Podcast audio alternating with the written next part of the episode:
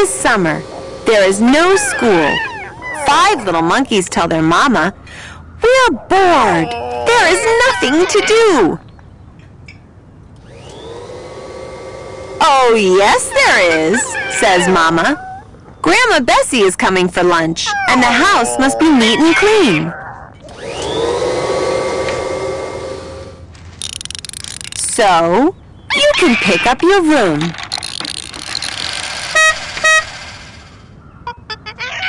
Five little monkeys pick up and pick up and pick up.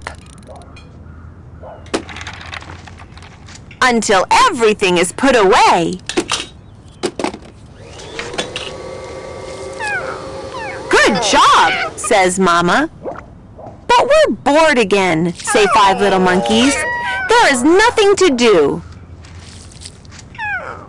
Oh, yes, there is, says Mama. You can scrub the bathroom. The house must be neat and clean for Grandma Bessie. So five little monkeys scrub and scrub and scrub until the bathroom shines. Good job, says Mama. But we're bored again, say five little monkeys. There is nothing to do. Oh, yes, there is, says Mama. You can beat the dirt out of these rugs. The house must be neat and clean for Grandma Bessie. Five little monkeys beat and beat and beat the rugs until there is not a speck of dirt left. Good job, says Mama. But we're bored again, say five little monkeys. There is nothing to do. Oh, yes, there is, says Mama. You can pick some berries down by the swamp. Grandma Bessie loves berries for dessert. Five little monkeys run down to the muddy, muddy swamp. They pick and pick and pick berries until Mama calls, It's time to come home.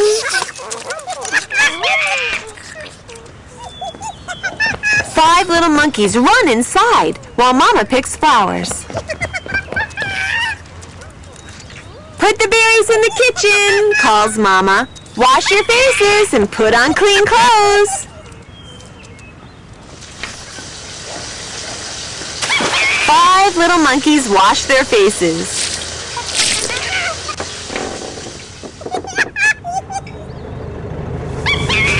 And they put on clean clothes. Grandma Bessie is here, calls Mama.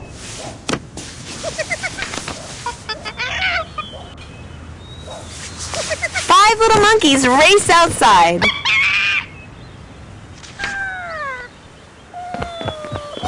They hug and kiss Grandma Bessie. We've been busy all day, they say. We cleaned the house and picked berries just for you.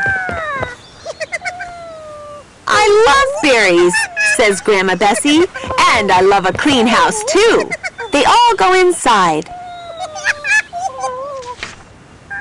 Oh my, says Grandma Bessie. Oh dear, says Mama.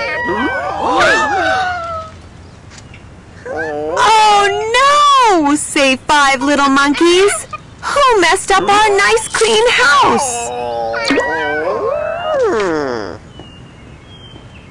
I can't imagine, says Mama.